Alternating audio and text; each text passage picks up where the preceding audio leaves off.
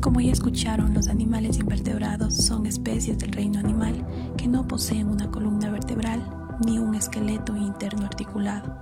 Pero, ¿sabías que estos se subdividen en grupos específicos como son nidarios, anilinos, moluscos, equinodermos y artrópodos?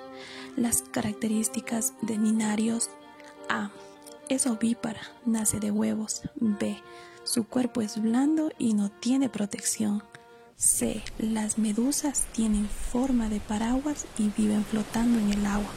Se desplazan dejando entrar agua en su cuerpo y expulsándola de un golpe.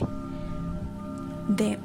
Al grupo de ninarios pertenecen también las anémonas. Tienen forma de saco, viven pegadas a las rocas y no se desplazan.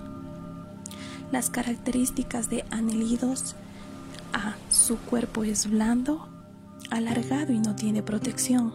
Está dividido en anillos muy parecidos entre sí. B.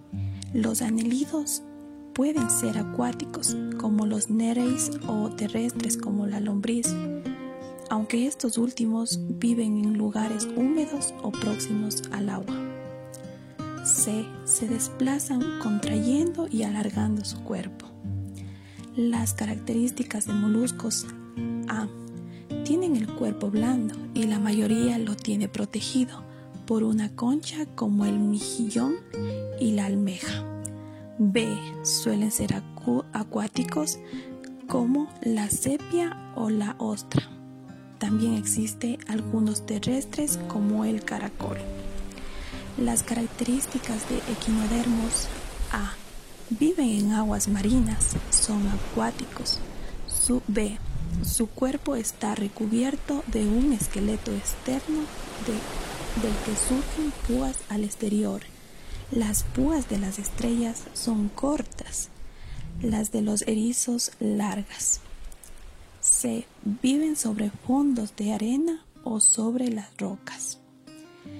Las características de artrópodos A. Tienen el cuerpo cubierto por un esqueleto externo B. Existen especies adaptadas al medio acuático y otras al medio terrestre. C. Los artrópodos son el grupo más numeroso de invertebrados. Los clasificamos en cuatro grupos. Insectos, crustáceos, arcínidos y miriápodos. Gracias.